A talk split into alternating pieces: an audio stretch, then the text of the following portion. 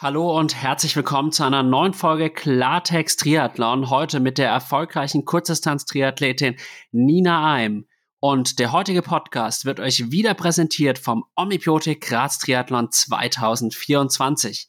Warum solltet ihr am 25. August 2024 in Graz an der Startlinie stehen? Ganz einfach. Ihr bekommt einen super geilen Wettkampf zu einem absolut fairen Preis und einem unvergesslichen Erlebnis. Ihr schwimmt erst 1,9 Kilometer in der Mur flussabwärts, dann führt euch die 90 Kilometer komplett gesperrte Radstrecke durch die Weinberge der Region und abgerundet wird das Ganze dann mit einem drei Runden Halbmarathon durch die Grazer Innenstadt. Der Graz Triathlon ist eine Veranstaltung von Athleten für Athleten und ihr werdet auch die Möglichkeit haben, euch intensiv mit anderen Athletinnen und Athleten auszutauschen und werdet auch ganz, ganz eng an die Pros herankommen. Außerdem empfehle ich euch, euch noch mit entsprechender Race Nutrition zu versorgen und hier hat Omnibiotik das Produkt Carbotonic herausgebracht und Ihr wisst, wie es ist. Viele Athletinnen und Athleten haben im Wettkampf sogenannte Magenprobleme.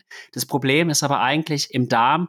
Und zwar können die Kohlenhydrate nicht mehr aufgenommen werden und helfen dann im Endeffekt nicht mehr, sondern führen dazu, dass einem unwohl wird. Und Carbotonik ist dafür entwickelt worden, um das zu vermeiden, weil Carbotonik wirklich höchsten Wert darauf legt, dass die Resorption der Kohlenhydrate im Darm korrekt erfolgt und ihr auch dann wirklich eure maximale Höchstleistung abliefern könnt. Und hier gibt es einen Rabattcode von Klartext Triathlon, nämlich Klartext20, mit dem ihr euch 20% Rabatt auf die Produkte von Carbotonic sichern könnt. Und in dem Sinne wünsche ich euch jetzt ganz, ganz viel Spaß beim Zuhören. Hallo und herzlich willkommen zu einer neuen Folge Klartext Triathlon. Heute mit der erfolgreichen Kurzdistanz-Triathletin Nina Eim. Schön, dass du da bist, Nina. Ja, hallo und schönen Dank, dass ich da sein darf. Ich freue mich sehr, dass du hier bist und wir lockern das Ganze heute mal ein bisschen auf, nämlich nicht mit der klassischen Stell dich mal vor Frage, sondern ich habe jetzt hier mal so, ich nenne es jetzt mal Entscheidungsfragen formuliert und du musst einfach dann kurz sagen, bist du eher auf der einen Seite oder eher auf der anderen Seite? Und das erste wäre Frühaufsteherin oder Nachteule? Auf jeden Fall Nachteule.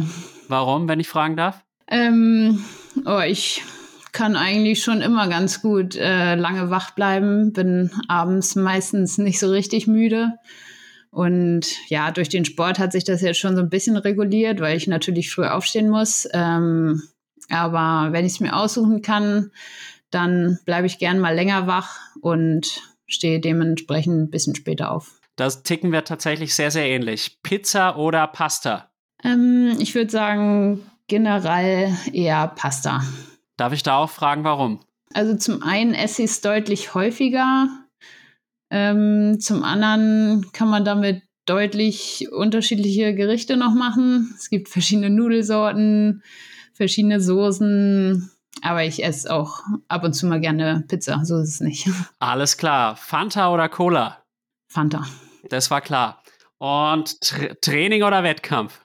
Wettkampf. Darf ich da fragen, warum?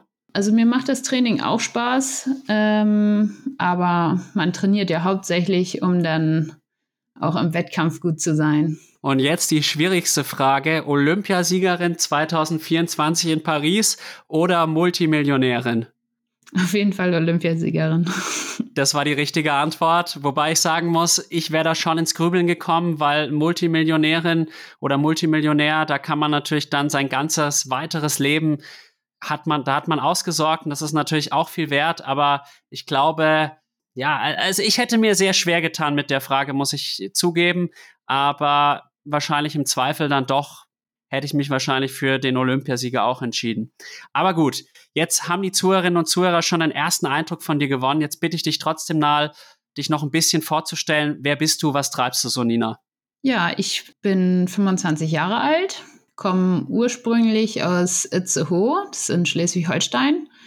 Und seit ja, seit ziemlich genau sechs Jahren wohne ich jetzt hier in Potsdam und trainiere am Bundesstützpunkt und genau, mache hauptsächlich Triathlon und nebenbei ist auch nicht viel Zeit, um was anderes zu machen. Das kann ich mir vorstellen. Triathlon nimmt einen komplett ein, vor allem wenn man das als Profi macht, so wie du. Aber es hat sich ja auch gelohnt. Du hast dich in Paris beim Testevent mit einem tollen sechsten Platz für die Olympischen Spiele 2024 qualifizieren können. Ja, genau. Das ist natürlich immer noch ähm, äh, richtig cool und freut mich immer noch sehr. Ähm, und ja, ich freue mich jetzt schon auf das nächste Jahr äh, bei, den Olympischen, äh, bei den Olympischen Spielen dann am Start zu stehen. Das kann ich mir auch vorstellen. Geh doch auch mal auf dieses Rennen in Paris genauer ein. Wie ist es konkret gelaufen und was bedeutet auch diese Quali für dich? Ja, das Rennen äh, lief für mich eigentlich sehr gut. Schon das Schwimmen war für meine Verhältnisse richtig gut. Ich kam relativ weit vorne aus dem Wasser, ich glaube so um Position 15 rum. Und auf dem Rad ähm, habe ich dann die ersten Kilometer richtig äh, hart gearbeitet, weil vorne war so eine, ich sag mal, zehnköpfige Spitzengruppe ungefähr. Die haben wir dann aber zum Glück, ähm, ich glaube, nach zwei Runden war das ungefähr eingeholt. Und genau, da waren dann noch außer mir drei andere Deutsche in der Radgruppe, also Laura, Lisa und Lena. Und ja, äh, uns war natürlich allen klar, es gibt zwei direkte Olympiaplätze, wenn man unter die Top 8 kommt. Und ähm, ja, beim Laufen ähm, hat sich dann relativ schnell ähm, vorne eine, Gru eine Gruppe gebildet, wo Laura, ich und Lisa mitgelaufen sind. Und ja, ich musste dann leider irgendwann abreißen lassen von dieser Gruppe, war aber noch die ganze Zeit über eigentlich sehr positiv gestimmt und habe die ganze Zeit dran geglaubt, dass ich da irgendwie noch mal rankommen kann. Und so war es denn zum Glück auch. Von hinten kam die Taylor Nipp angelaufen. Ähm, bei der habe ich mich dann noch mal rangehangen und konnte die Lücke dann wieder zu Lisa schließen. Die ist mittlerweile dann nämlich auch von der ähm, Führungsgruppe so ein bisschen zurückgefallen. Und ja, ich glaube, das war dann anderthalb Runden vom Schluss, also gut drei bis vier Kilometer vor Schluss habe ich sie dann wieder eingeholt. Und ja, dann ist irgendwann die Lücke nach hinten zu ihr aufgegangen und ich wusste, ich kann es schaffen, kann es ins Ziel bringen. Habe natürlich alles gegeben und war schon total am Anschlag, aber ja, das wollte ich mir dann nicht mehr nehmen lassen. Ich habe das Rennen live gesehen und wir haben es tatsächlich auch in einem Race Talk analysiert. Es hat mich wirklich gefesselt, weil es sah ja wirklich zunächst so aus, als dass du die unglückliche dritte Deutsche bist, die vielleicht sogar auch in die Top 8 gekommen wäre. Und Lisa ist dann ja, sag ich mal, am Anfang schien es so, dass sie besser mithalten, also dass sie besser mithalten kann. Und dann hat sie sich da wohl ein bisschen übernommen und du hattest die zweite Luft, war sehr beeindruckend. Zugleich habe ich dann aber auch mit Lisa Tertsch sehr mitgelitten, weil ich auch weiß, dass sie eine verdammt starke Athletin ist, hat sie ja auch bei den Finals zum Beispiel dieses Jahr gezeigt. Und dann waren halt Laura und du die Glücklichen, aber Lisa an dem Tag die Unglückliche, aber sie hat ja dann wenige Wochen später in Pontevedra dann auch noch ihr Ticket gelöst, glücklicherweise. Genau.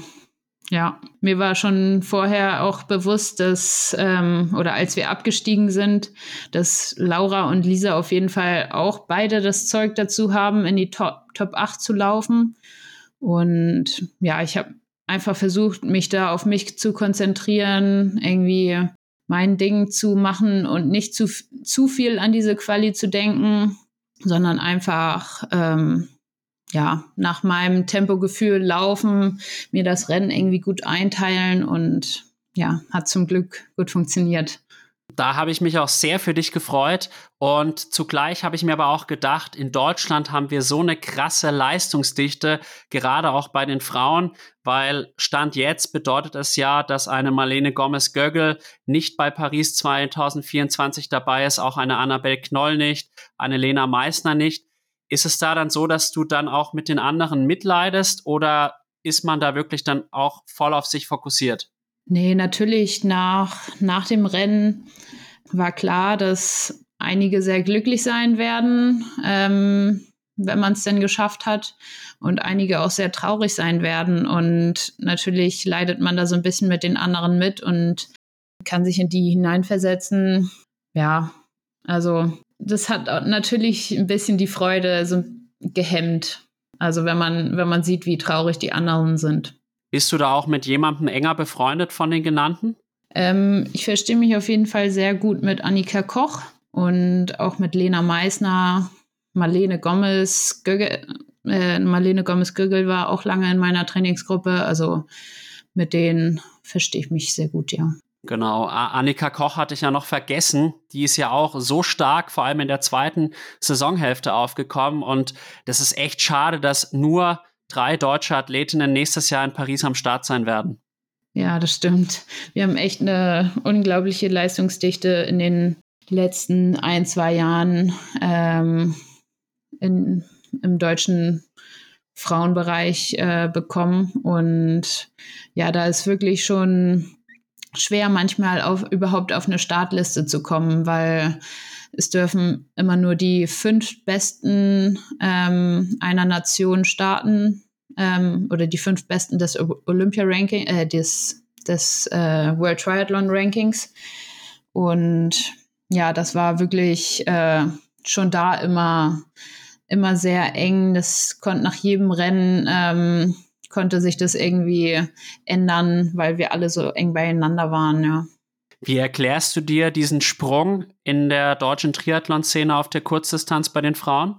Ja, ich denke, man entwickelt sich natürlich irgendwie alle weiter, wenn man, wenn man so, naja, merkt, man, ähm, der eine wird besser, dann, ja, ist irgendwie schwer zu erklären aber man, man muss natürlich mehr bringen, weil eben halt nur fünf, fünf auf die Startliste kommen. Und ja, ist irgendwie schwer zu sagen, warum das jetzt gerade so in den letzten ein, zwei Jahren aufkam. Aber ich denke, allgemein sind wir ein relativ junges deutsches Team und dadurch kommt das wahrscheinlich, dass gerade so äh, mein Jahrgang sind sehr viele, also Lisa, Lena, Annika ist sogar noch ein Jahr jünger. Und das dauert dann natürlich ein bisschen seine Zeit, bis man da wirklich äh, in der erweiterten Weltspitze auch mithalten kann. Ich frage mich da halt immer, ist es jetzt einfach Glück, dass jetzt gerade in den und den Jahrgängen halt besonders viele talentierte Athletinnen und Athleten da sind? Oder ist das wirklich auch durch äußere Umstände zu erklären? Das finde ich in sehr, sehr vielen Sportarten sehr spannend. Ja, das stimmt. Also man hat schon damals in den Deutschland Cups ähm, bei der Jugend A und Junioren gemerkt, dass in meinem Jahrgang schon sehr, sehr viele gute ähm, sind. Und ja, da hat auf jeden Fall die Lena Meissner schon früh immer demo, äh, dominiert. Und ja, ich war da meistens noch ein bisschen weiter zurück, aber ja, da hat man schon gesehen, dass der Jahrgang auf jeden Fall viele, viele gute dabei sind, ja. Du warst quasi eine Spätstarterin und ich glaube, das ist ein super Übergang, auch über deine Kindheit und Jugend zu sprechen. Wie bist du überhaupt zum Triathlon gekommen? Ähm, damals habe ich mit der Leichtathletik begonnen. Ich glaube, als ich so sechs, sieben Jahre alt war. Und mein damaliger Leichtathletiktrainer hat ähm, dann zu dem Zeitpunkt auch eine Kinder-Triathlon-Sparte in unserem Verein aufgebaut. Und dann habe ich mir das einfach mal angeschaut und ja, hat mir eigentlich von Anfang an direkt richtig viel Spaß gebracht. Wir hatten da auch eine super Trainingsgruppe. Mit vielen Leuten bin ich immer noch äh, sehr gut befreundet. Und ja, das hat mir dann irgendwann mehr Spaß gebracht als die Leichtathletik, so dass ich dann irgendwann gesagt habe, ich mache nur noch Triathlon. Wann hast du dann angefangen, leistungsbezogen zu trainieren? Mm, ja, das hat ziemlich lange gedauert. Also ich glaube, mein erster Triathlon war 2007. Damals war ich aber eher äh, dafür bekannt, dass ich ja jetzt nicht so die trainingsfleißigste bin und auch gern mal mich beim Einlaufen hinterm Busch versteck oder so. aber ja, mit den Jahren wurde ich irgendwie immer ehrgeiziger und hat mir das Training auch immer mehr Spaß gebracht. Und ich würde sagen, so im Alter vielleicht von 14, 15 Jahren, wo es dann auch so mit dem Landeskader in Schleswig-Holstein äh, begonnen hat, da wurde ich dann schon ambitionierter und ja, habe mir höher, höhere sportliche Ziele, sag ich mal, gesetzt. Und so richtig dann natürlich, seitdem ich hier in Potsdam am Bundesstützpunkt trainiere, also seit 2017. Das ist sehr interessant. Ich komme aus dem Schwimmen, auch aus einem Leistungssportverein. Ich habe es zwar selber jetzt eher so semi-leistungssportlich ausgeübtes Schwimmen, weil ich sehr spät dazugekommen bin, aber dann halt doch viel trainiert habe dafür und dann auch noch ganz passable Zeiten erreicht habe. Und da ist es mir halt schon aufgefallen, dass viele Kinder auch schon mit elf, zwölf sehr, sehr viel trainieren, wo man dann wirklich auch schon von leistungsbezogenem Training sprechen muss. Also teilweise schon sieben Trainingseinheiten im Wasser und dann aber auch noch fünf, sechs Landeinheiten. Und ich stelle jetzt doch immer wieder fest bei vielen Triathletinnen und Triathleten, dass die erst später so richtig mit diesem Leistungstraining anfangen. Ähm, ja, ich glaube, in meinem Fall war das auch ganz gut, wie ich es gemacht habe. Also bei mir im Sportverein, da hatten wir auch einen super, super Trainer. Ähm, da stand auf jeden Fall der Spaß im Vordergrund und irgendwie, ja, die Gruppe hat da auch einen großen Anteil gehabt, dass, dass äh, ja, wir irgendwie alle Spaß dran hatten.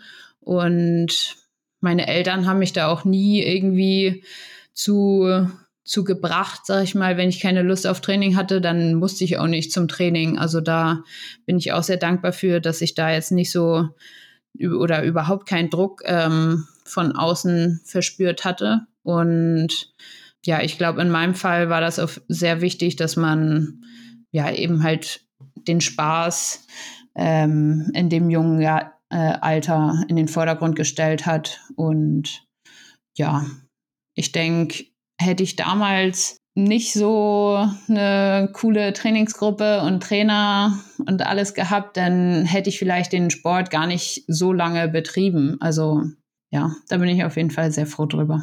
Der Spaß ist das Allerwichtigste, vor allem im Kinder- und Jugendbereich. Aber ich würde auch sagen, selbst im Profibereich ist der Spaß noch wichtig, weil wenn das Training keinen Spaß mehr macht, dann geht man ja auch nicht mehr so sehr an seine Grenzen.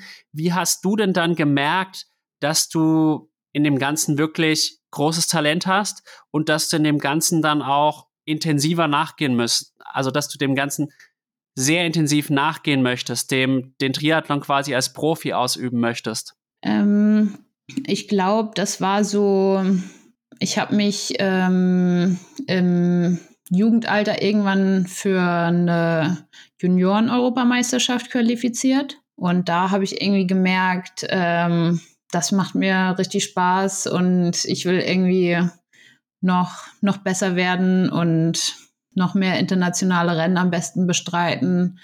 Und ja, das war so der Zeitpunkt, wo ich ja, mir, mir größere Ambitionen gemacht habe, jetzt so. Und ja, dann nachher nach meinem Abitur auch den Entschluss gefasst habe, dass ich ähm, eben halt an den Bundesstützpunkt in Potsdam ziehen möchte.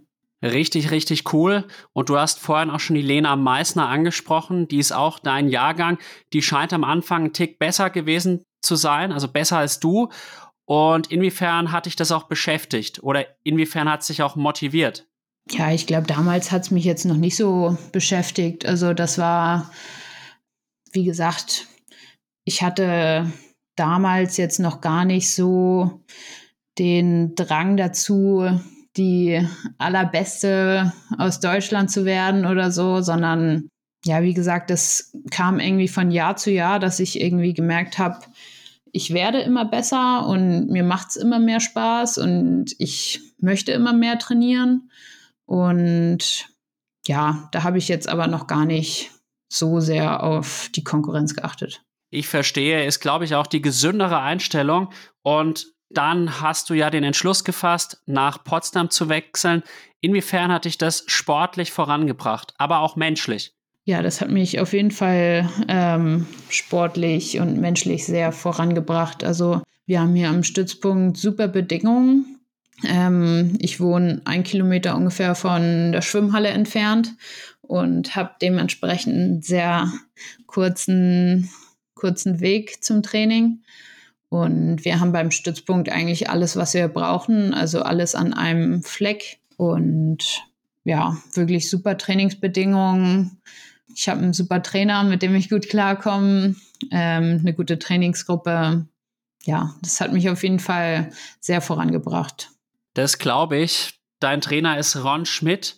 Was zeichnet die Zusammenarbeit mit ihm aus? Ähm, ich würde sagen, über die Jahre haben wir beide, ja, oder ja, haben wir beide ein bisschen ähm, natürlich uns irgendwie weiterentwickelt und merken, was mir was bringt und was vielleicht nicht. Äh, er geht auf meine Wünsche ein, wenn ich zum Beispiel mal irgendwie sage, ich möchte das, das und das nochmal im Training machen.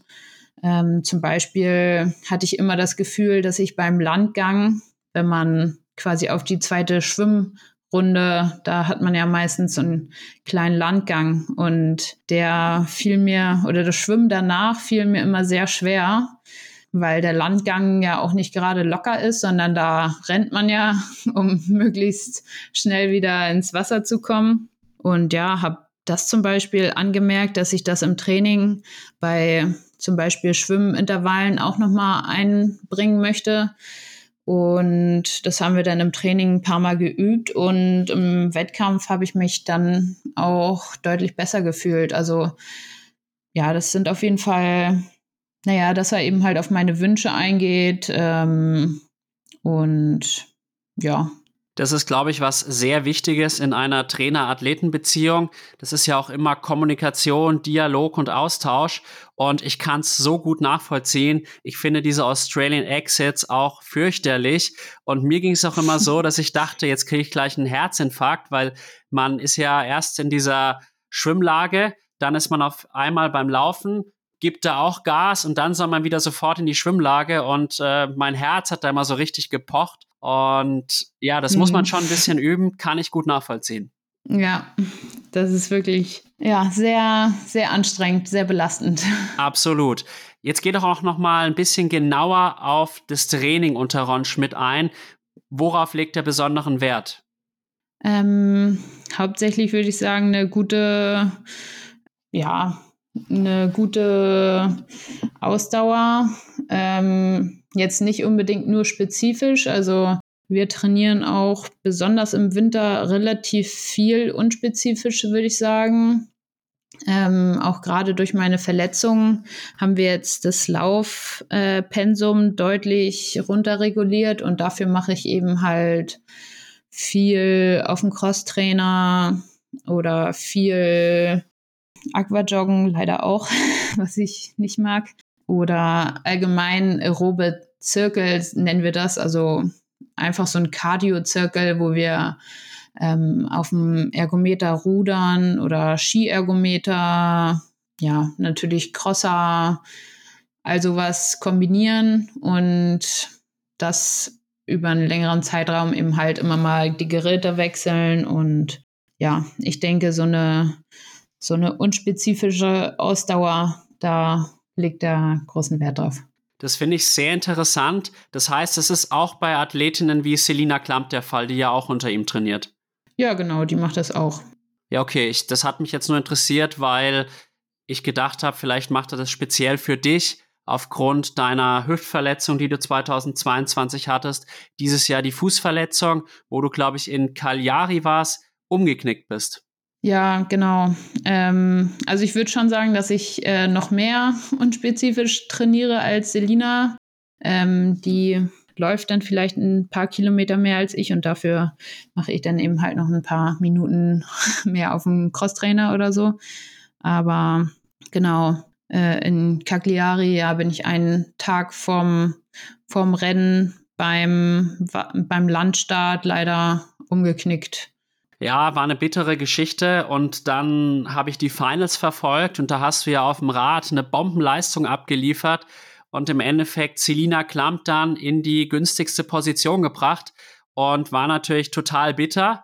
Und zu dem Zeitpunkt sah es natürlich fast am schlechtesten für dich aus bezüglich dieser Olympia-Quali, weil du ja auch da nicht wusstest, wann kann ich dann wieder vernünftig laufen. Ja, die Fußverletzung war wirklich äh, sehr frustrierend und keine einfache Zeit, ähm, weil es eben halt auch so kurz vor der Olympia-Quali passiert ist. Und ja, ich wusste auch nicht genau, wie lange das jetzt dauern wird, bis ich wieder richtig laufen kann. Und ja, deswegen ja, war wirklich nicht einfach, äh, die ganzen anderen deutschen Athleten zu sehen, die bei Wettkämpfen starten und ich in der Weltrangliste immer weiter zurückrutsche. Und ja, ich mir dann auch gar nicht sicher war, ob ich überhaupt in Pontevedra, wo ja die zweite Möglichkeit gewesen wäre, sich für Olympia zu qualifizieren, ob ich da überhaupt an den Start gehen kann. Ähm, ja, von daher war das nicht, nicht ganz einfach, aber hat dann ja zum Glück noch alles hingehauen. Du hattest dein Happy End und ich würde auch sagen, dass Rückschläge wie Verletzungen, Krankheiten zu einer Triathlon-Karriere dazugehören. Nichtsdestotrotz sind sie belastend. Welche Learnings konntest du aus den beiden Verletzungen 2022 und 2023 ziehen? Ja, gut, die Fußverletzung war, glaube ich, auch einfach Pech, muss man sagen. Also umknicken kann irgendwie mal jedem passieren. Das war bitter. Ja, aus der Hüftverletzung habe ich auf jeden Fall mitgenommen, dass man oder mir vorgenommen, dass man mehr auf seinen Körper hört und es auch mal okay ist, Einheiten wegzulassen, wenn man sich nicht gut fühlt und es sogar sehr sinnvoll ist, mal irgendwas wegzulassen.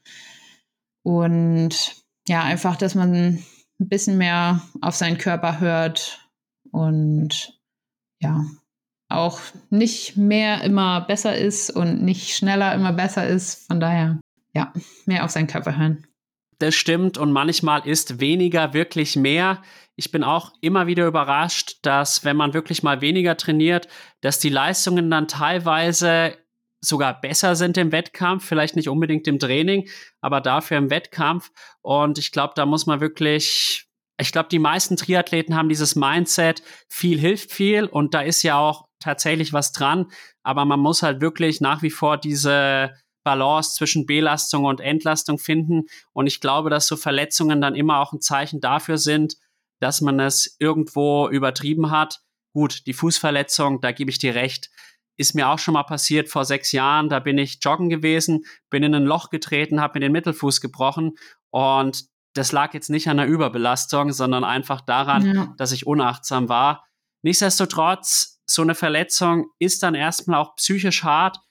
Wie sehr haben dich die beiden Verletzungen auch emotional belastet?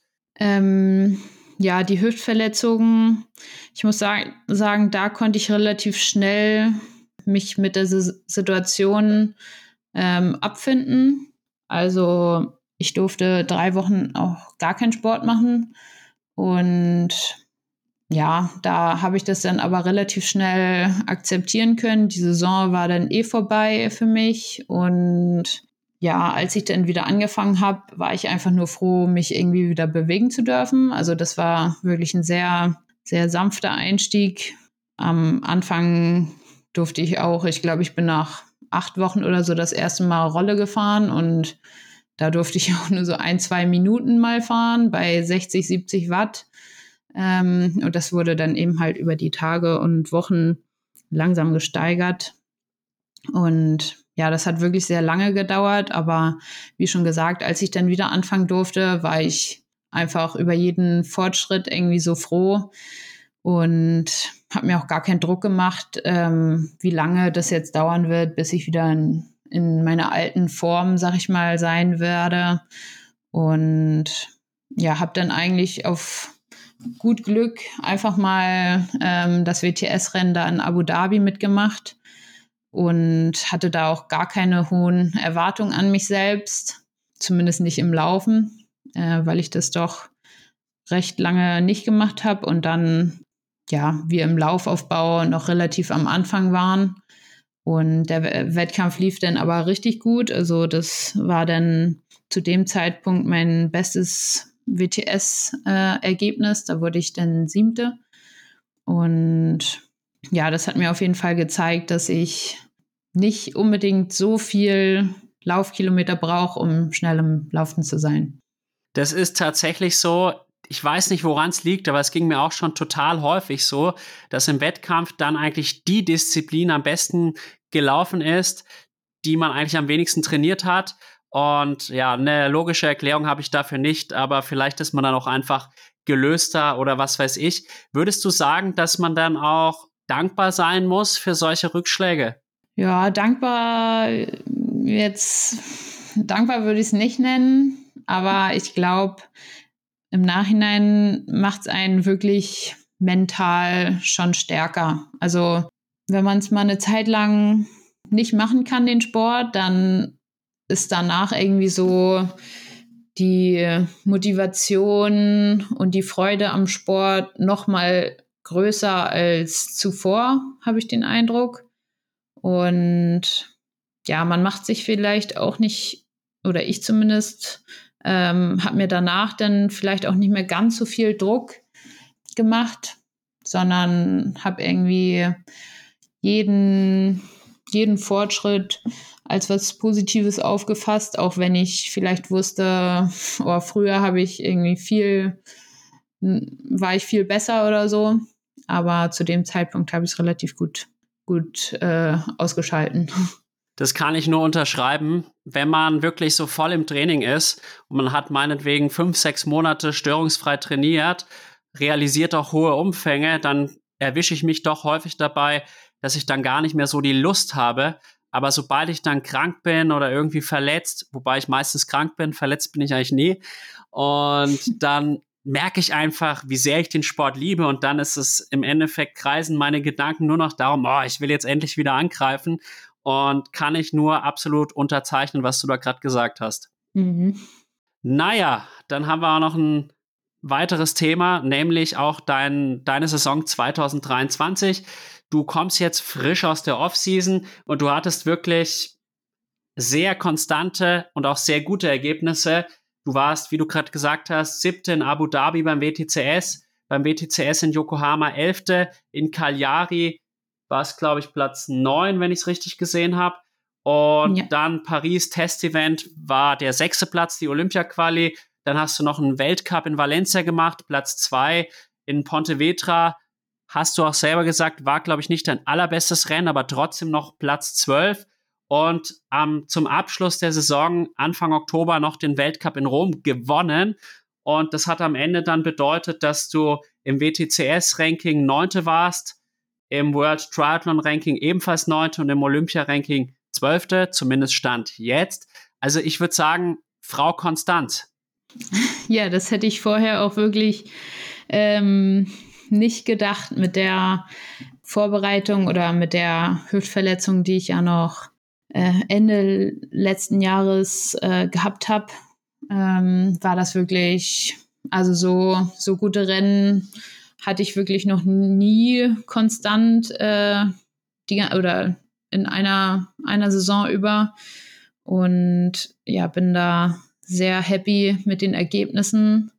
Und bis auf meiner Fußverletzung lief wirklich alles, alles richtig gut.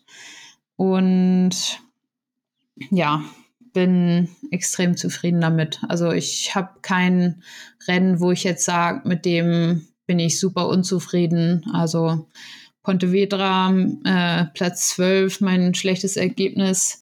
Ja, war sicherlich nicht mein bestes Rennen, aber ist immer noch ein zwölfter Platz im, im Grand Final und ich denke, das Resultat ist auf jeden Fall auch noch ziemlich gut das Leistungsniveau auf der Kurzdistanz ist einfach nur irre. Und man sieht es ja auch allein daran, es gibt wenige Seriensiegerinnen und Seriensieger. Und im Endeffekt würde ich sagen, bei jeder Kurzdistanz können 20 Athletinnen, wenn sie einen guten Tag haben, gewinnen. Und das muss man wirklich fairerweise sagen, ist nur bei sehr, sehr, sehr wenigen Ironman oder Mitteldistanzrennen der Fall.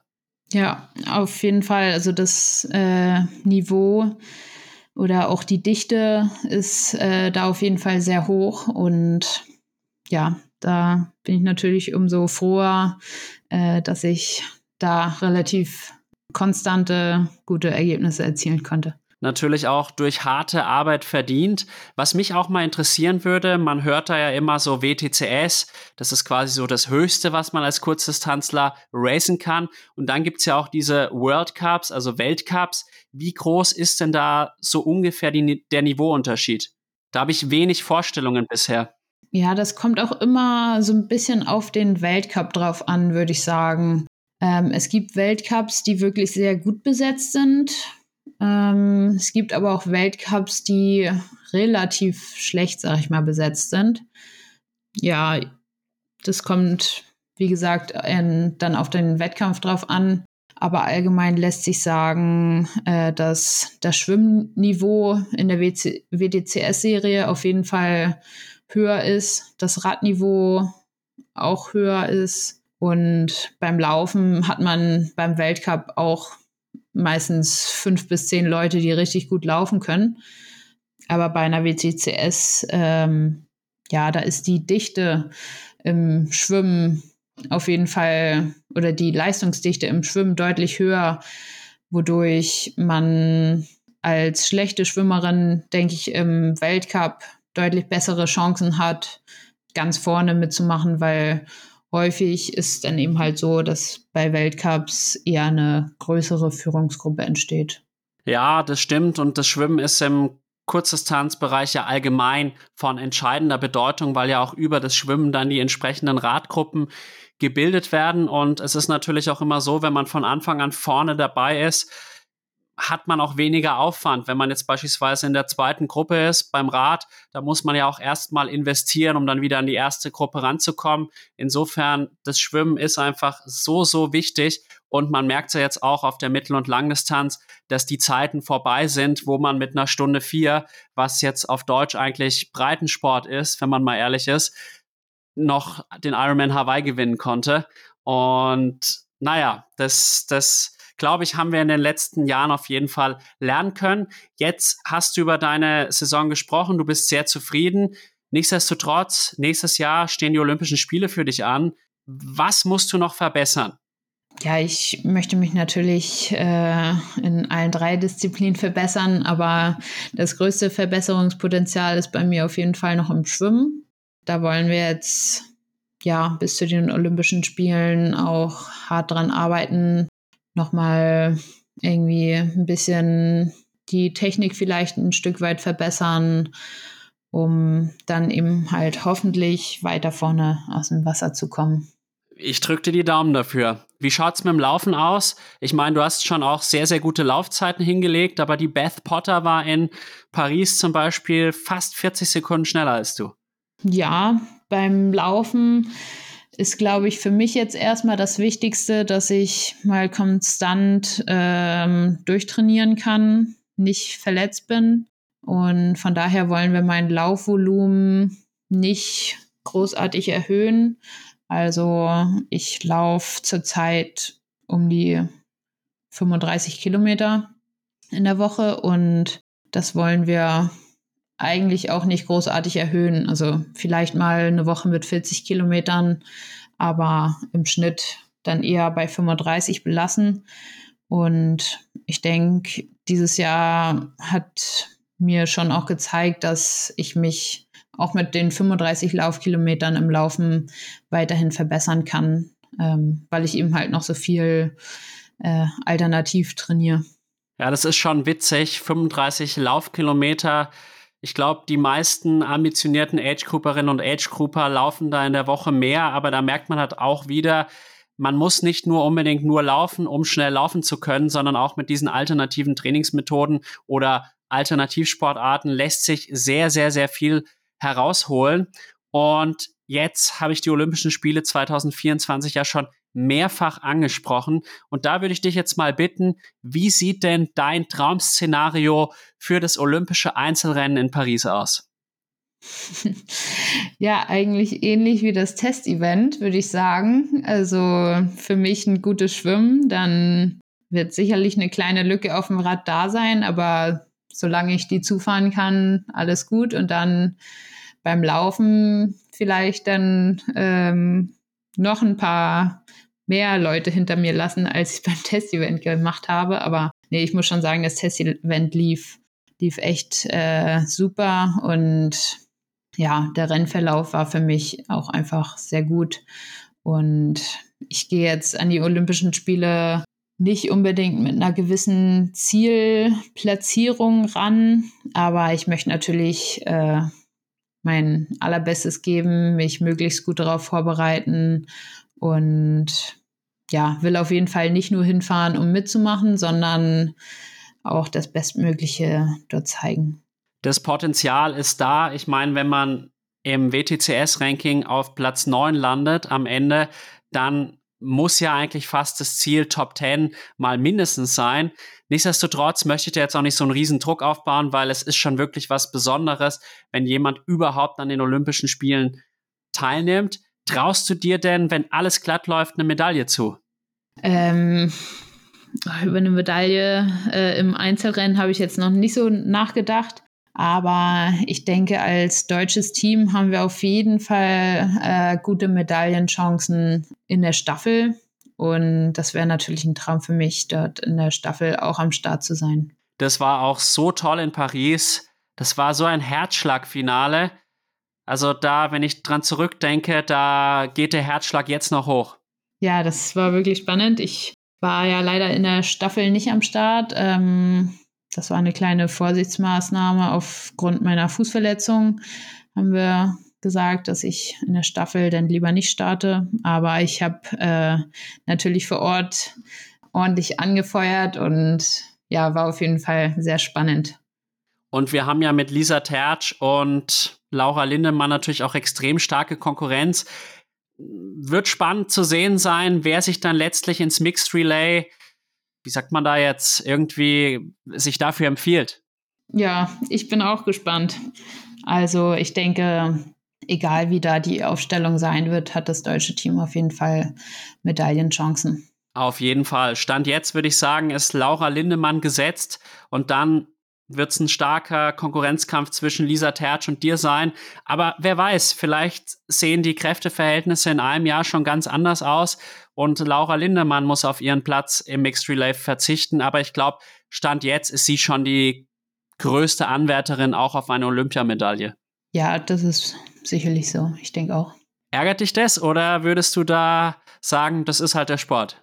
Nö, das ärgert mich nicht. Also das seitdem ich Triathlon mache, ähm, ist Laura irgendwie schon so eine der besten Deutschlands und ja, jetzt überhaupt schon so auf ähnlichem Niveau, sag ich mal, zu sein wie sie, ja, ist auf jeden Fall großer Ansporn und ja, ich werde mein Bestes geben und ähm, ja, mal gucken, ob ich in der Staffel am Start sein werde. Die Daumen sind gedrückt und da habe ich wirklich große Hoffnungen auf einen deutschen Olympiasieg. Und dann könnte ich sagen, ich habe hier eine Olympiasiegerin im Podcast gehabt. Das wäre natürlich die Traumvorstellung.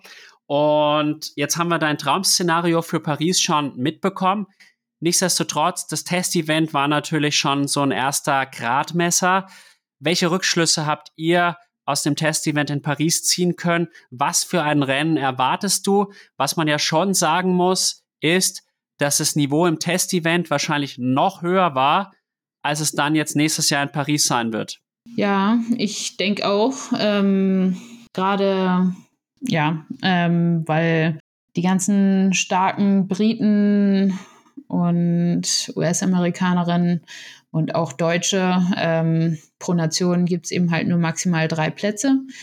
Und ja, da dürfen dann sicherlich einige der Besten ähm, können nicht an den Start gehen äh, bei den Olympischen Spielen. Und ja, ich erwarte auf jeden Fall äh, viele Zuschauer, ein cooles Rennen. Also die Atmosphäre dort war schon beim Testevent richtig cool und auch die Strecke ähm, da an den ganzen Sehenswürdigkeiten vorbei, auf der Champs-Élysées fahren.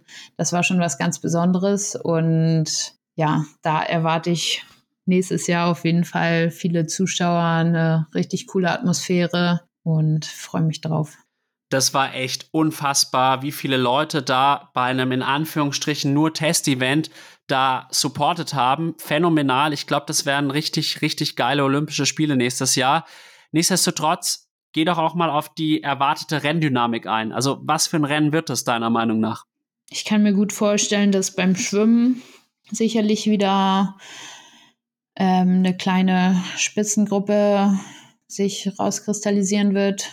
Und auf dem Rad kann ich mir vorstellen, dass die Gruppe sich vielleicht noch um, um ein paar Leute erweitern wird. Gerade, ich denke, da spielt auch eine große Rolle, wo Taylor Nipp aus dem Wasser kommt, äh, die ja bekannt als sehr starke Radfahrerin ist. Und ja, wenn die schon ganz vorne aus dem Wasser kommt, dann wird es wahrscheinlich schwer für alle Leute, da die danach aus dem Wasser kommen, noch vorne ranzufahren.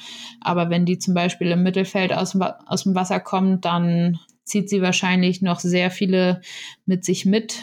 Und ja, dementsprechend kann ich mir gut vorstellen, dass nach dem Schwimmen eine relativ kleine Spitzengruppe ist, äh, sich da dann aber noch ein paar Leute beim Radfahren dazugesellen werden. Und ja, beim Laufen ja, sind sicherlich die Beth Potter und Cassandre Beaugrand die zwei schnellsten Läuferinnen. Aber ja, die müssen eben halt auch erstmal vorne in der Spitzengruppe dabei sein. Von daher, ja, wird spannend. Cassandre Beaugrand schwimmt natürlich auch sehr stark. Insofern ist die Wahrscheinlichkeit, dass sie in der Spitzengruppe ist, auch relativ hoch. Und es ist irgendwie faszinierend, dass Taylor Nipp, egal auf welcher Distanz, eine entscheidende Rolle spielt.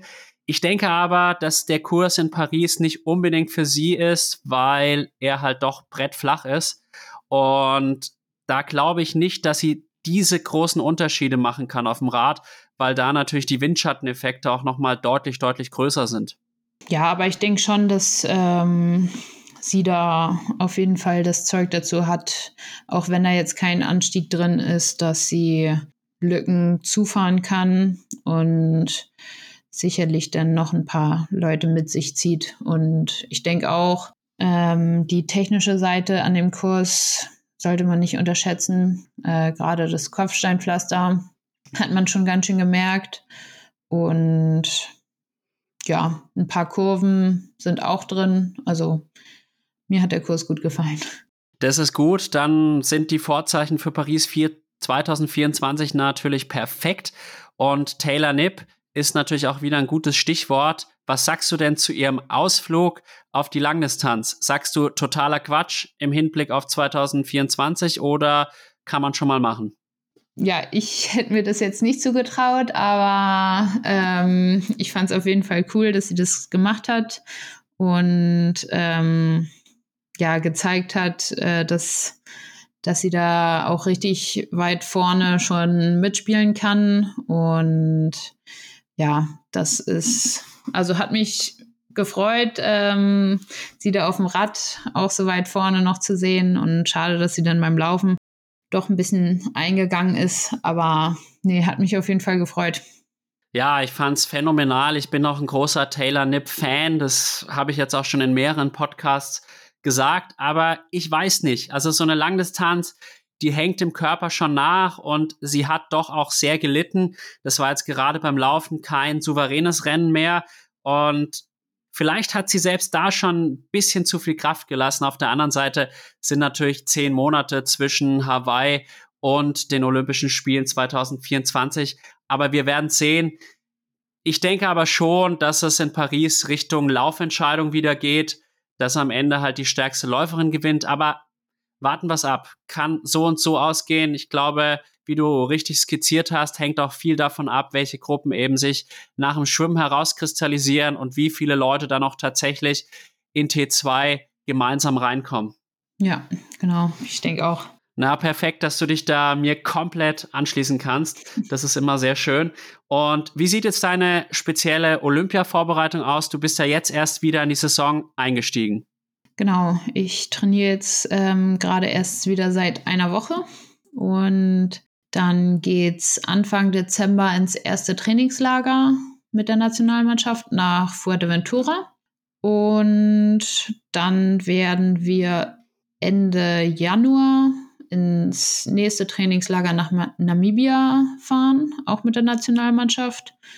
Und danach steht die Planung noch nicht ganz so fest. Also ähm, wir wollen auf jeden Fall im Sommer, beziehungsweise im, also noch vor den Olympischen Spielen, nochmal nach Livigno fahren. Da ähm, war ich jetzt auch die letzten Jahre eigentlich immer im Sommer und teilweise auch im Winter. Und da trainiere ich sehr gerne. Und ja, ansonsten machen wir in der Vorbereitung jetzt aber nicht großartig was anderes als in den letzten Jahren, würde ich sagen. Ich plane auf jeden Fall die WTCS-Rennen ähm, oder zumindest einige davon vor den Olympischen Spielen mitzumachen.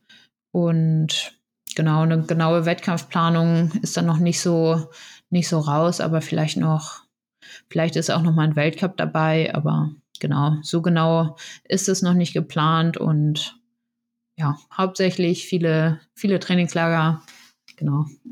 Trainingslager sind immer cool und ich finde es auch immer schön, mit anderen Leuten, die den Sport genauso lieben wie man selbst, unterwegs zu sein und dann fühlt sich das Training auch nicht so anstrengend an. Und was mich jetzt auch noch interessieren würde, ist, wie ist in den letzten Jahren die Periodisier Periodisierung vorgenommen worden vom Ron Schmidt? Hattet ihr wirklich mehrere Peaks oder habt ihr euch wirklich auf nur ein Event oder maximal zwei Events gezielt vorbereitet?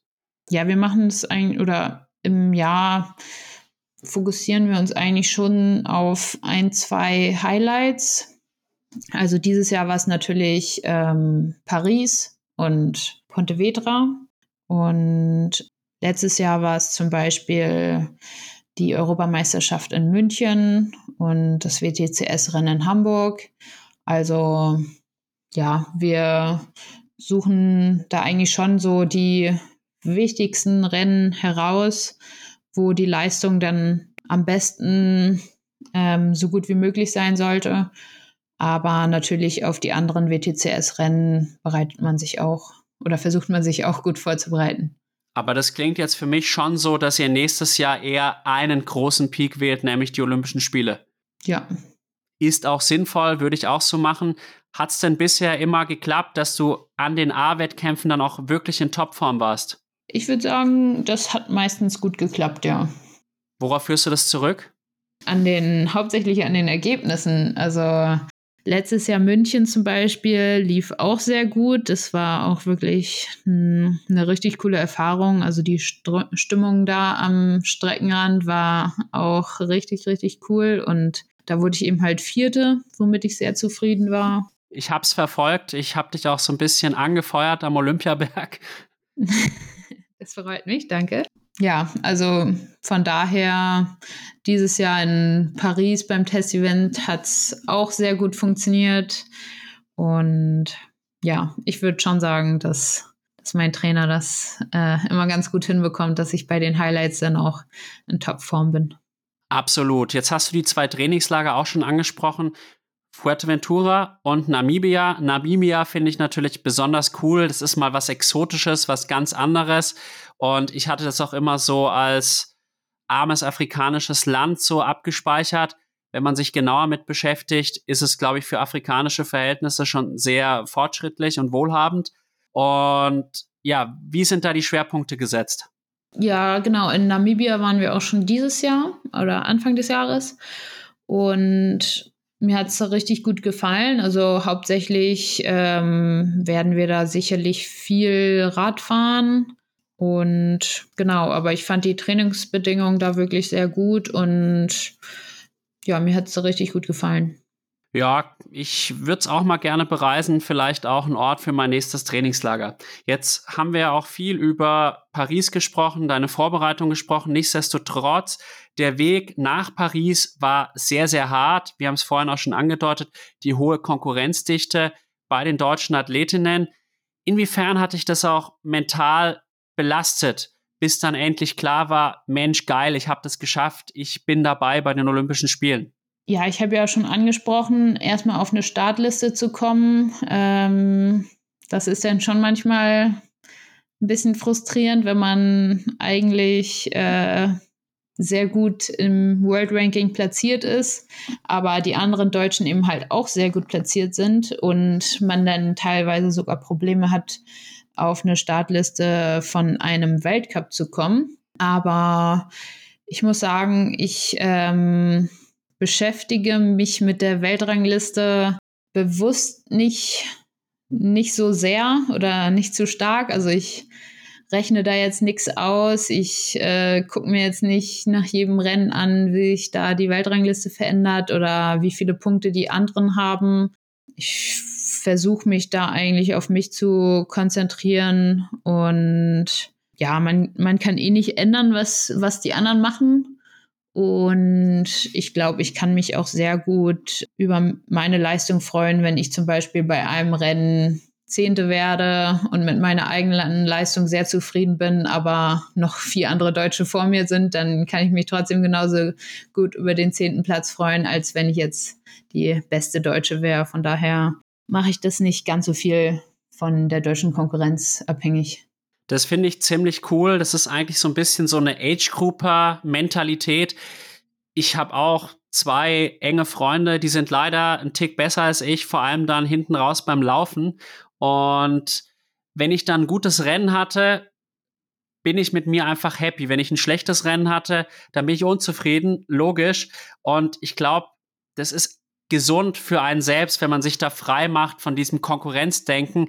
Nichtsdestotrotz glaube ich, ganz frei machen kann sich da keiner von. Natürlich würde ich gerne meine beiden Freunde auch mal wieder schlagen und es ist halt zuletzt 2019 passiert. Ja, ähm, kann ich gut verstehen. Also ja, natürlich möchte man am besten, äh, am besten gewinnen, aber ich sag mal, ich sehe jetzt nicht nur die Deutschen als meine Konkurrenz an, auch wenn es in Sachen Qualifikation zum Beispiel ja nun mal so ist. Aber ja, wie schon gesagt, also wenn ich wenn ich irgendwie in einem WTCS-Rennen 30. werde, aber beste Deutsche, dann bin ich wahrscheinlich mit meiner Leistung unzufrieden, auch wenn ich beste Deutsche werde. Und andersrum, wenn ich Zehnte werde, aber fünf beste Deutsche, dann bin ich happy über meinen zehnten Platz. Also ja, da versuche ich mich jetzt nicht so sehr von den Leistungen der anderen Deutschen zu beeinflussen. Nichtsdestotrotz ist es so, besser 30 und beste Deutsche als 30. und fünf beste Deutsche. Das muss man an der Stelle vielleicht schon nochmal sagen. Ja, das stimmt. Aber ich glaube, ich wäre gleich enttäuscht über einen 30. Platz wahrscheinlich. Aber ja. Ich verstehe. Gibt es denn auf der Kurzdistanz, jetzt auch im WTCS-Zirkus zum Beispiel, so eine Art Nationendenken? Weil an sich ist ja Triathlon doch eine Einzelsportart, aber in einer gewissen Weise vertritt man dann ja auch das deutsche Team ja, ich würde sagen, in einem Einzelrennen haben wir jetzt keine Teamtaktiken oder sonst was. Da macht jeder sein Ding. Aber wenn man in der Staffel am Start ist, da äh, tritt man natürlich als Team auf und spürt diesen ähm, Teamgeist und äh, ja, freut sich natürlich, wenn man, wenn man als Team da irgendwie erfolgreich sein kann. Aber im Einzelrennen macht eher jeder, jeder sein eigenes Rennen.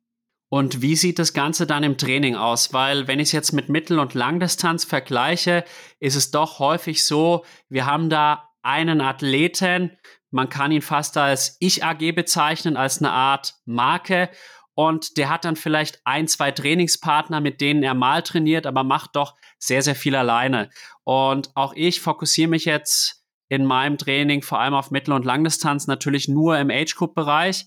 Aber nichtsdestotrotz trainiere ich auch sehr, sehr viel alleine. Das ist eine Individualsportart. Ihr seid ja jetzt ähm, Potsdamer Stützpunkt zum Beispiel oder auch im Trainingslager. Seid ihr ja auch viel gemeinsam unterwegs. Würdest du dann den Triathlon im Kurzdistanz Kurzdistanzbereich auch als Teamsport begreifen? Ja, Teamsport würde ich, glaube ich, nicht unbedingt sagen. Ähm, Klar, wir trainieren häufig auch mal in der Gruppe, aber es ist jetzt auch nicht so, dass ich jede Einheit in der Gruppe mache. auch wenn wir hier eine gute Trainingsgruppe haben, haben wir dann doch häufig auch so ein bisschen unsere individuellen Trainingspläne.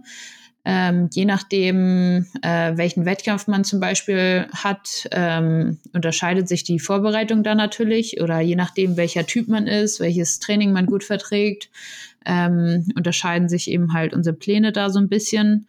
Und ähm, das Schwimmen machen wir auf jeden Fall eigentlich immer in der Gruppe, was, äh, denke ich, auch sehr gut ist. Aber gerade das Radfahren und Laufen, da unterscheiden sich unsere Programme dann doch häufiger mal. Und ähm, das mache ich dann auch häufiger mal alleine. Und ja, gerade ähm, im Trainingslager trainieren wir natürlich sehr viel in der Gruppe. Und ich denke, dieser Wechsel, das ähm, finde ich irgendwie auch am besten. Also ich genieße es dann auch mal, wenn ich ganz für mich alleine mal Rad fahren kann oder mal alleine laufen gehe. Ja, ich denke, dieser Wechsel zwischen Gesellschaft und mal für, für sich alleine sein, äh, das, das finde ich am besten. Das geht mir tatsächlich auch so. Wenn ich immer nur alleine trainiere, dann fühlt man sich irgendwann einsam und dann fragt man sich manchmal auch so, warum mache ich's? Und wenn man aber immer nur mit einer Gruppe trainiert, dann ist auch irgendwie immer so ein leichtes Konkurrenzdenken schon da und dann will man sich immer so ein bisschen gegenseitig überbieten. Aber ich finde es schon sehr, sehr interessant, dass es im Triathlon doch wesentlich individualisierter ist als beispielsweise im Schwimmen, weil im Schwimmen war es bei mir immer so, zumindest das Ausschwimmen und die die Programme zwischen den Serien und das Einschwimmen waren eigentlich identisch. Vielleicht hat sich halt dann manchmal unterschieden, welches Hauptset jetzt geschwommen wurde. Wer jetzt halt mehr auf der Kurzdistanz, also was heißt auf der Kurzdistanz, auf den Sprintdistanzen unterwegs war, hat halt andere Intervalle absolviert als dann derjenige, der beispielsweise 1500 Meter im Wettkampf schwimmen musste. Und ich habe irgendwie Schwimmen mehr als Teamsport begriffen, als ich jetzt den Triathlonsport begreife. Ja, das äh, kann gut sein. Also im Schwimmen machen wir, wie gesagt, auch häufig die gleichen Programme oder zumindest sehr ähnliche. Ja, aber ich denke, dass es auch ganz sinnvoll ist, dass man da ein Stück weit individuelle Anpassung macht. Äh, ja, je nachdem, was für ein, was für ein Typ man ist. Und ja, man merkt ja schon, ähm, was für Einheiten ein persönlich irgendwie voranbringen. Und vielleicht passt passt die Einheit nicht unbedingt für alle aus der Gruppe. Von daher finde ich schon auch gut, wenn man da individuelle Anpassungen macht. Finde ich auch gut und gerade im Profisport, da kommt es auch auf das ein oder andere Detail manchmal doch an. Und gibt es denn Dinge vom Teamsport an sich, beispielsweise Fußball, die du im Triathlon vermisst, die du gerne hättest? Ähm, ach, ich glaube, ich bin ganz äh, glücklich damit, eine Einzelsportart zu machen. Mir macht's ultra viel Spaß, in der Staffel zu starten, aber ich finde, da ist der Druck irgendwie noch mal höher, weil man nicht diejenige sein möchte, die irgendwie ja die das Ergebnis von von dem ganzen Team irgendwie negativ beeinflusst. Äh, von daher ist ähm, ja die Anspannung bei einer Staffel bei mir sogar noch größer als jetzt im Einzelrennen. Aber ja, ganz allgemein bin ich, glaube ich, ganz froh, eine, Einzel eine Einzelsportler zu machen. Das ging mir im Schwimmen tatsächlich genauso in der Staffel. Da wollte ich dann nicht derjenige sein, der die Staffel runterzieht. Und im Einzel Mai, wenn man sich gehen lässt, dann lässt man sich halt gehen, aber man hat wenigstens niemand anderen heruntergezogen. Ja, genau. Naja, jetzt haben wir wirklich schon über ganz, ganz viele Sachen geredet und vorhin auch schon angedeutet, die Mittel- und Langdistanzler als Ich AG und ich würde sagen, 98 Prozent von den erfolgreichen Athletinnen und Athleten auf der Langdistanz, die haben meistens auch noch eine Art, was heißt eine Art, die haben einen professionellen Social Media Auftritt und machen unwahrscheinlich viel Wirbel und Werbung um sich selbst und da wird dann selbst auf Instagram jeder Post irgendwie professionell gestaltet, damit es dann in den Feed passt und nicht unprofessionell wirkt. Das beobachte ich jetzt auf der Kurzdistanz bis auf bei sehr wenigen Ausnahmen überhaupt gar nicht. Und wenn ich jetzt auf deinem Instagram-Profil bin zum Beispiel, da sage ich mal, ist halt einfach ein Triathlon-Profil so wie jetzt vielleicht auch mein Privatprofil, das ist jetzt auch nicht besonders irgendwie abgestimmt aufeinander, sondern ich poste halt einfach so nach Lust und Laune. Wie erklärst du dir dieses Phänomen und auch diese Unterschiede zwischen Mittel- und Langdistanz und Kurzdistanz? Ja, mein äh, Instagram-Profil ist wahrscheinlich noch ausbaufähig. Ich mache da nicht ganz so viel, habe mir mal vorgenommen, da auch schon mehr zu machen. Aber ja, ich denke, das Phänomen lässt sich damit so ein Stück weit vielleicht erklären, weil doch viele Kurzdistanzler eben halt in einer Sportfördergruppe sind von der Bundeswehr, ich zum Beispiel auch. Ähm, und man vielleicht nicht ganz so stark angewiesen ist, ähm, Sponsoren zu bekommen. Und ja, vielleicht lässt sich es damit so ein bisschen erklären, aber ja, genau weiß ich es jetzt auch nicht. Also mir persönlich, ähm, ja, mir hat es bis jetzt noch nicht ganz so viel Spaß gebracht, sich, mich da groß in den Mittelpunkt zu stellen und bei jedem Training da irgendwie mein Handy zu zücken. Auch wenn ich mir mal vorgenommen habe, das ähm, mal ein bisschen mehr zu machen. Aber ja, ich weiß auch nicht. Welche Vor- und Nachteile siehst du darin, dass du jetzt auf Social Media weniger machst oder halt auch weniger machen musst? Ähm, ja, ich finde, das ist schon auch ähm, ein Zeitfaktor. Also da man das dann wirklich professionell betreiben würde, äh, kann ich mir vorstellen, dass es ziemlich zeitaufwendig ist. Äh, ich merke schon selber, wenn ich mal einen Post mache oder so, da muss man ja doch einiges ähm, irgendwie sich zu überlegen oder eben halt auch beim Training mal gute Aufnahmen oder so machen.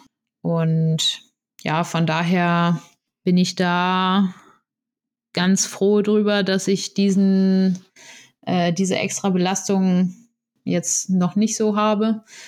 Aber ja, ein großer, ein großer Nutzen wäre es natürlich auch. Ähm, man wird bekannter, man, man äh, macht die Triathlon-Sportart bekannter und ähm, natürlich auch äh, viele Sponsoren kann man dadurch generieren. Und ja, aber für mich war, es, wie gesagt, bis jetzt noch nicht ganz so wichtig. Ja, mal gucken, ob ich es noch mal ein bisschen, bisschen mehr aufnehme. Man muss sich halt auch damit wohlfühlen. Wenn man nicht der Typ dazu ist, dann ist man nicht der Typ dazu. Und du hast ganz recht. Also auch wenn es der ein oder andere Zuhörer jetzt nicht glauben mag, teilweise sitze ich auch drei Stunden an einem Reel, damit es gut wird. Und bitte jetzt nicht auslachen, ist halt so. Nichtsdestotrotz denke ich mir, dass da die Kurzdistanz doch einiges an Potenzial liegen lässt, weil ich, ich muss halt wirklich sagen, ich habe dieses Paris-Test-Event gesehen und ich saß da so begeistert am Fernseher und dachte mir, geil! Und hat richtig Spaß gemacht.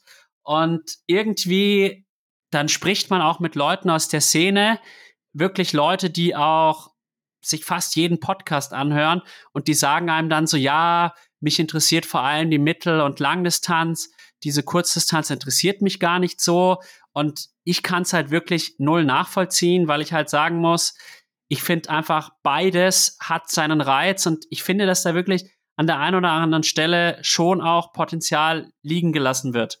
Ja, ich finde es auch ähm, relativ schade, dass ähm, ja vom Bekanntheitsgrad die Mittel- und Langdistanz äh, deutlich mehr Aufmerksamkeit bekommt.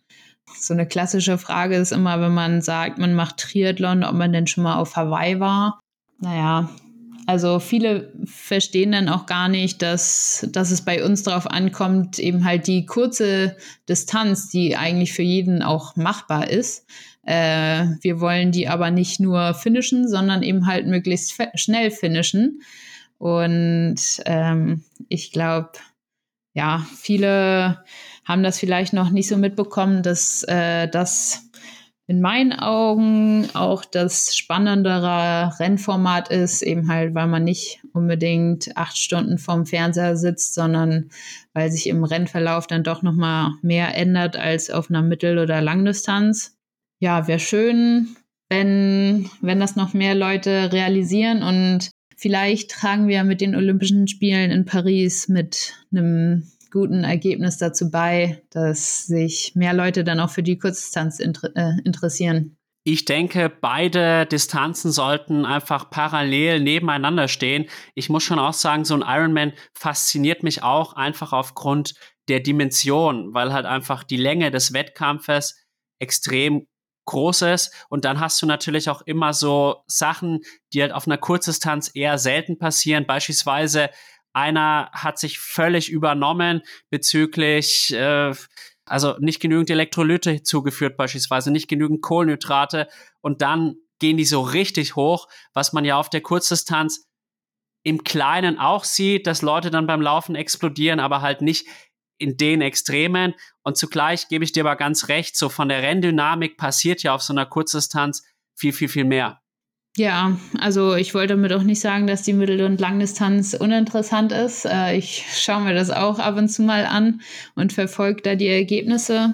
Ähm, aber ja, eben halt, ich wollte damit nur sagen, dass es äh, ein bisschen schade ist, dass man doch irgendwie als Kurzdistanzler so ein bisschen so gesehen wird auf dem Weg mal äh, irgendwann ein Ironman zu machen. Und momentan steht das eben halt noch gar nicht für uns im Fokus. Äh, ich sage nicht, dass ich das nicht vielleicht auch irgendwann äh, machen möchte.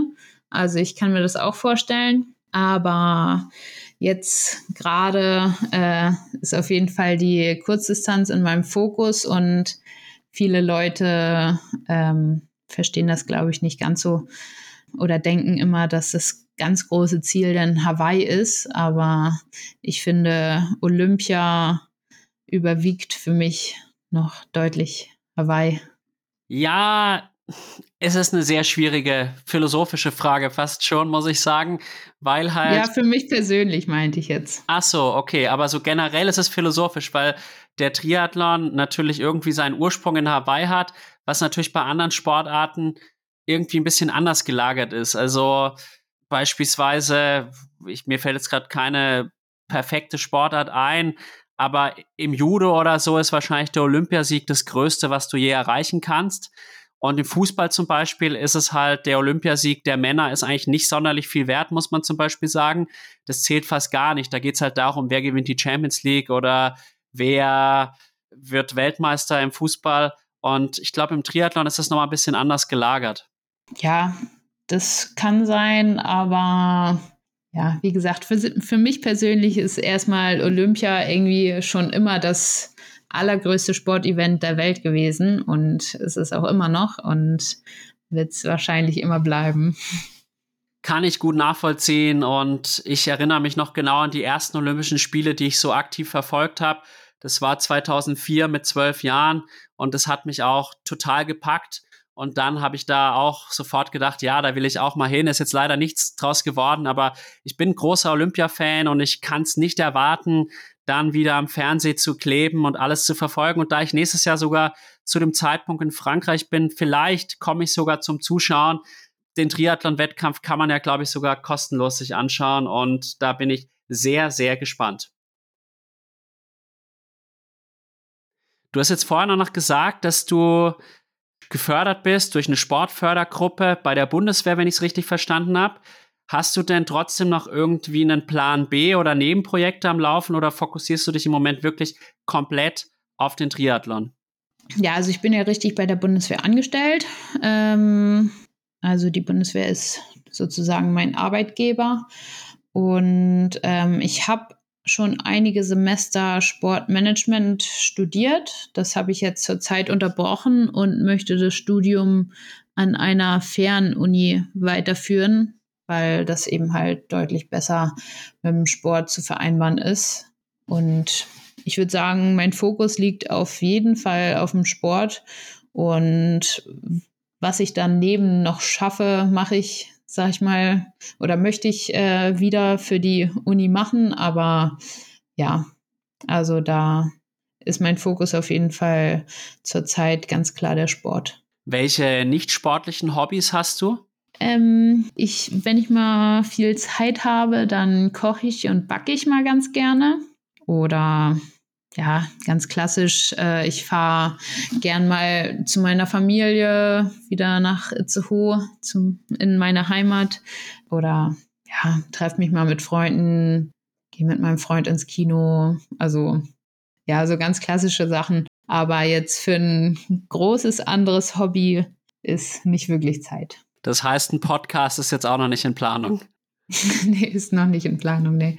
Ja, weil es ist ja im Moment auch so ein Trend, habe ich den Eindruck. Jetzt zum Beispiel Nies Frommhold und Simon Gehr haben jetzt auch einen Podcast. Zum Beispiel auch der Nies Frommhold, ja auch ehemaliger aktiver Profisportler. Ich glaube, bei denen warst du auch schon mal im Gast, äh, zu Gast. Ja, genau, da war ich sogar vor, vor ein paar Wochen zu Gast, ja. Naja, perfekt höre da ab und zu auch mal rein, muss ich gestehen.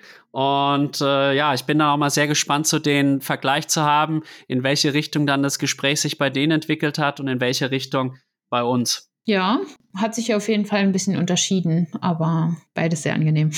Das ist, glaube ich, das perfekte Schlusswort. Ich danke dir jetzt erstmal, Nina, dass du dir die Zeit genommen hast. Das war ein sehr angenehmer und äh, schöner Talk mit dir. Und ich habe auch viel nochmal mitnehmen können für mich persönlich. Bei mir ist es so, dass die Gäste auch immer noch eine Frage an mich richten können, wenn sie wollen. Hättest du denn noch eine Frage an mich? Ähm, worauf freust du dich bei den Olympischen Spielen? Auf welche Sportart am meisten? Das sind tatsächlich ziemlich viele. Aber natürlich ist der Triathlon ein Highlight. Ich schaue mir am, gerne auch das Turnen an. Finde ich auch sehr faszinierend. Wahrscheinlich auch die Sportart, in der ich in meinem Leben am meisten Talent gehabt hätte. Leider habe ich das erst im Sportstudium entdeckt und ja, die letzten Jahre jetzt durch den Beruf dann auch nicht mehr so viel ausüben können. Also die aktive Karriere ist da vorbei. Und sonst, was interessiert mich noch sehr? Ja, auch so Sachen wie Tischtennis zum Beispiel. Da habe ich richtig Bock drauf.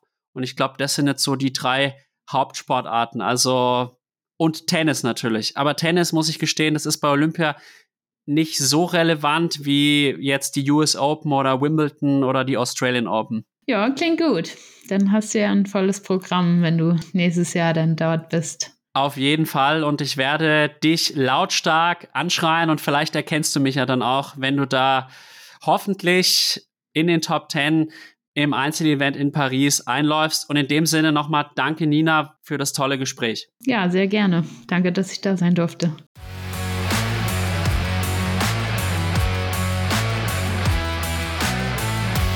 Hey Leute, ich hoffe, dass euch die heutige Folge mit Nina Eim genauso viel Spaß bereitet hat wie mir. Ansonsten habe ich noch ein paar Hausaufgaben für euch. Das erste, was ihr erstmal macht, ist, bitte diesen Kanal hier zu abonnieren, positiv mit fünf Sternen auf den gängigen Podcast-Plattformen zu bewerten und uns auch gerne ein Feedback dazulassen. Natürlich freuen wir uns auch über Spenden auf Red Circle oder PayPal.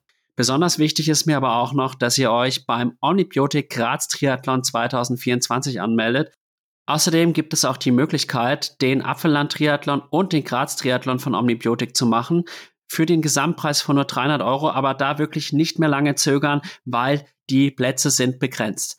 Außerdem solltet ihr euch noch schnellstmöglich mit Carbo Tonic eindecken. Da gibt's nämlich 20% Rabatt mit dem Code Klartext20 und in dem Sinne weiterhin viel Spaß beim Zuhören und bis zum nächsten Mal, euer Alex von Klartext Triathlon.